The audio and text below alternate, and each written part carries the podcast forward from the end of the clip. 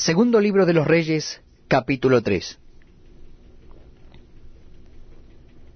Joram, hijo de Acab, comenzó a reinar en Samaria sobre Israel el año dieciocho de Josafat, rey de Judá, y reinó doce años.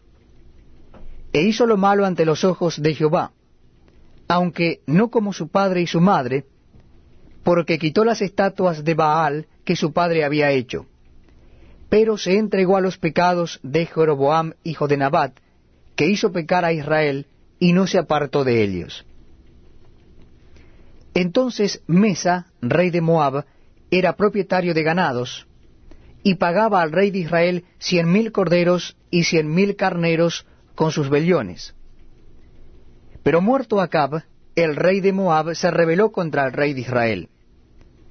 Salió entonces de Samaria el rey Joram, y pasó revista a todo Israel. Y fue y envió a decir a Josafat, rey de Judá, El rey de Moab se ha rebelado contra mí. ¿Irás tú conmigo a la guerra contra Moab? Y él respondió, Iré, porque yo soy como tú, mi pueblo como tu pueblo, y mis caballos como los tuyos. Y dijo, ¿por qué camino iremos? Y él respondió por el camino del desierto de Edom. Salieron pues el rey de Israel, el rey de Judá y el rey de Edom, y como anduvieron rodeando por el desierto siete días de camino, les faltó agua para el ejército y para las bestias que lo seguían.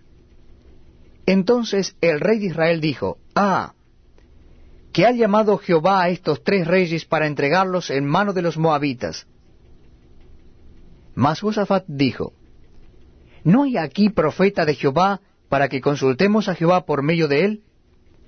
Y uno de los siervos del rey de Israel respondió y dijo, Aquí está Eliseo, hijo de Safat, que servía a Elías.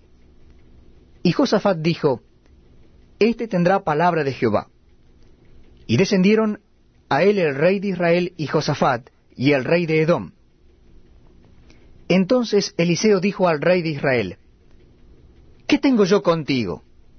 Ve a los profetas de tu padre y a los profetas de tu madre. Y el rey de Israel respondió, No, porque Jehová ha reunido a estos tres reyes para entregarlos en manos de los moabitas.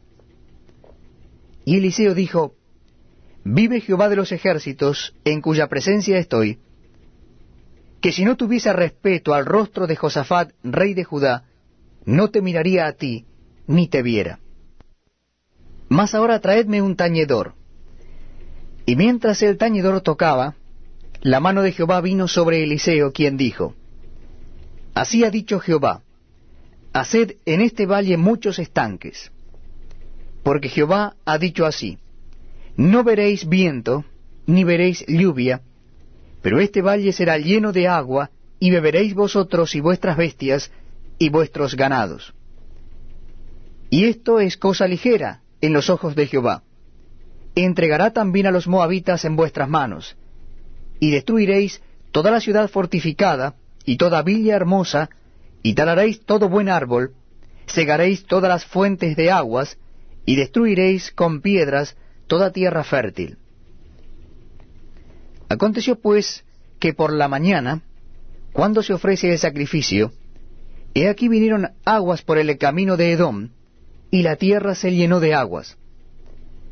Cuando todos los de Moab oyeron que los reyes subían a pelear contra ellos, se juntaron desde los que apenas podían ceñir armadura en adelante, y se pusieron en la frontera.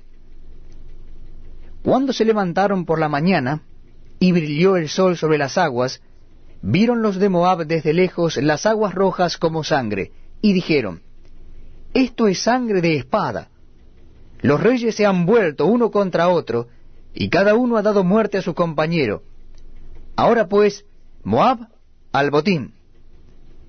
Pero cuando llegaron al campamento de Israel, se levantaron los israelitas y atacaron a los de Moab, los cuales huyeron de delante de ellos, pero los persiguieron matando a los de Moab. Y asolaron las ciudades, y en todas las tierras fértiles echó cada uno su piedra, y las llenaron. Secaron también todas las fuentes de las aguas, y derribaron todos los buenos árboles, hasta que en Kir Areset solamente dejaron piedras, porque los honderos la rodearon y la destruyeron. Y cuando el rey de Moab vio que era vencido en la batalla, tomó consigo a setecientos hombres que manejaban espada para atacar al rey de Edom, mas no pudieron. Entonces arrebató a su primogénito que había de reinar en su lugar, y lo sacrificó en holocausto